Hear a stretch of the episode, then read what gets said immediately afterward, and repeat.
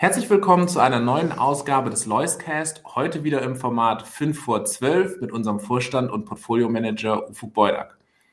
Ufuk, was sind denn aktuell die Ergebnisse der Berichtssaison? Wir haben logischerweise ein gemischtes Bild, da diese makroökonomische Gemengelage nicht an den Unternehmen spurlos vorbeigeht. Ich denke, was auffällig ist, dass der Konsument tatsächlich in seiner Nachfrage sich zurückhält, weil Investitionsentscheidungen unter Unsicherheit eher nicht getroffen werden, aber auch Konsumausgaben fallen schwierig aus. Wir haben eine gewisse Entspannung auf der Kostenseite, auch wenn die Zahlen es jetzt nicht zeigen. In dem Maße, in den Ausblicken spricht man von normalisierten oder geringeren Kosten. Wir haben bessere Verfügbarkeiten bei Produkten, auch wenn noch nicht alle diese Thematiken komplett gelöst sind. Aber die Unternehmen haben sehr viel Inventar und versuchen durch dieses Inventar zu arbeiten. Transport und Logistik ist zurückgekommen. Also von der Inflationsseite sieht man einige Entsperrungstendenzen. Die große Frage ist, wie ist es mit der Nachfrage? Und da ist natürlich keine eindeutige Antwort hier zu fallen. Allerdings gibt es Unternehmen, die von der Nachfrageseite dennoch von robusten 2023er Jahren sprechen. Und was macht der Aktienmarkt aus diesem gemischten Bild? Eigentlich ist es so, die Unternehmen, die selbst ihre Guidance raisen, können nicht in dem Maße davon profitieren, wie es vielleicht in der Vergangenheit oder in einem konstruktiveren Umfeld ist, weil der Markt letztlich entweder diese Aussagen nicht glaubt oder Kasse machen möchte und tatsächlich selbst da die Kursgewinne entweder wieder abverkauft werden oder nicht so stark ausfallen. Wenn die Erwartungen nicht getroffen werden oder auch die Guidance gesenkt wird, fallen die, fallen die Kursrücksetzer auch vielleicht nicht in dem Maße so stark negativ aus wie in einem anderen Umfeld, da die Erwartungshaltung eher niedrig ist und jeder auch von einem niedrigeren Umfeld ausgeht. Die größten Schläge bekommen die Unternehmen, die einen höheren Multiple haben, das heißt, wo die Bewertung eigentlich gepreist ist auf hohem Wachstum oder sehr starken Zahlen. Und wenn die nicht kommen, geht halt dieser Derating-Prozess los, dass die Bereitschaft des Marktes für diese Unternehmen zu zahlen signifikant sinkt. Und die haben die größten Kursrücksetzer. Du hast das Thema Bewertungen angesprochen. Wo sind denn im Moment aus Bewertungssicht große Chancen zu finden? Die gibt es eigentlich auf breiter Front, weil der Markt wirklich sehr pessimistisch auch tatsächlich auf die Zukunft schaut.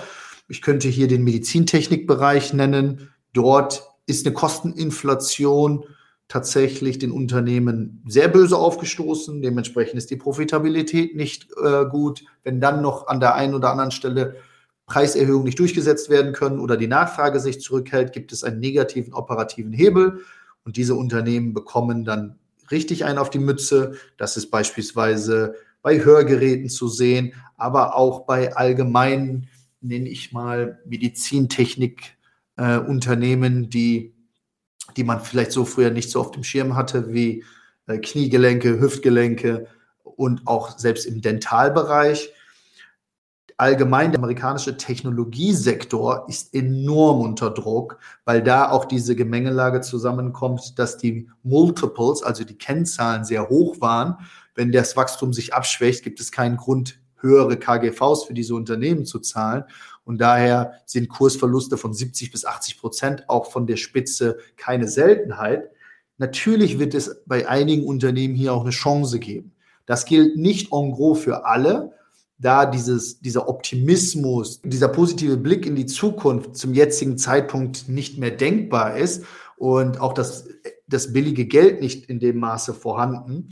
Daher muss man sehr genau hinschauen bei den Unternehmen, welches Geschäftsmodell, welche Wachstumsraten, welche Nachhaltigkeit und auch Ertragskraft dieses Unternehmen bietet. Dann bekommt man da sicherlich auch gute Chancen.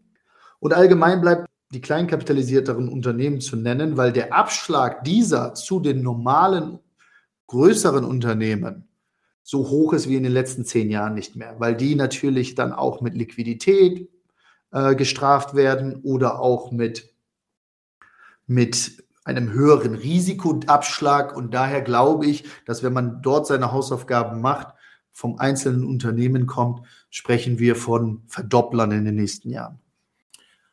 Du hast es angesprochen, die Ausblicke sind zwar okay, aber noch mit Vorsicht zu genießen. Der Markt glaubt sie auch noch nicht so richtig. Gleichzeitig hohe Unterbewertung. Was ist die Handlungsempfehlung für die Anleger?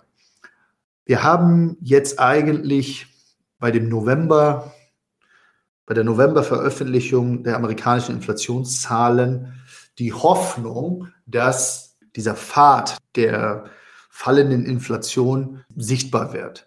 Wenn das kommen sollte, haben wir sicherlich auch Chancen für eine gewisse Entspannungsrallye oder eine Jahresendrallye.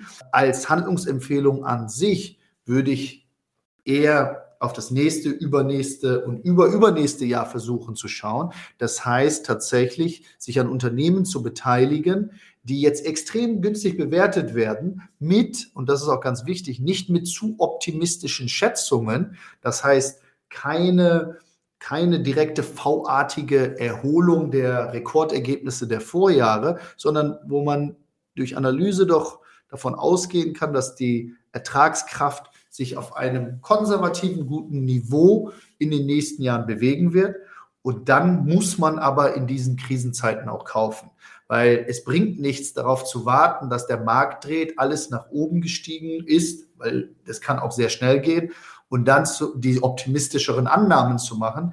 Lieber peu à peu starten. Man muss auch nicht mit einem riesigen Initialinvestment beginnen, aber der Markt ist in einer pessimistischen Situation. Viele sprechen vom Washout, von dem, äh, von dem letzten Resignationstrade. Das ist aber eine Timing-Sache und auch gefühlt zum gewissen Grad. Daher kommt lieber von der Unternehmensseite. Und zum Schluss, wie immer, die Frage, was war denn dein Aufreger der Woche? Der Aufreger der Woche, ähm, vielleicht könnte man sagen, der amerikanische Technologiebereich, und zwar der Großkapitalisierten, Amazon, Microsoft, Meta, Alphabet, auch diese Unternehmen können sich nicht mehr diesen Gegenwinden entziehen. Die Frage nach der Bewertung kommt bei allen Unternehmen auf, weil die Basis der Erträge so hoch ist, dass für die nächsten Jahre doch sicherlich noch deutliche Wachstumsaussichten vonnöten sind, um diese Bewertung zu rechtfertigen. Damit die Amazon ihre Gewinne verdoppeln kann in den nächsten fünf Jahren, bräuchten sie jetzt einen Markt, der circa einen Umsatz von über 100 Milliarden US-Dollar macht. Und da gibt es nicht so viele Märkte. Das heißt, es wird inkrementell tatsächlich schwieriger. Und abschließend gibt es eigentlich nur einen Wert, der sich recht gut hält. Das ist die Apple. Der Börsenwert der Apple ist jetzt alleine so hoch wie Alphabet, Amazon und Meta gemeinsam. Und das hatten wir in den letzten Jahren nicht so gesehen. Vielen lieben Dank und bis zum nächsten Mal.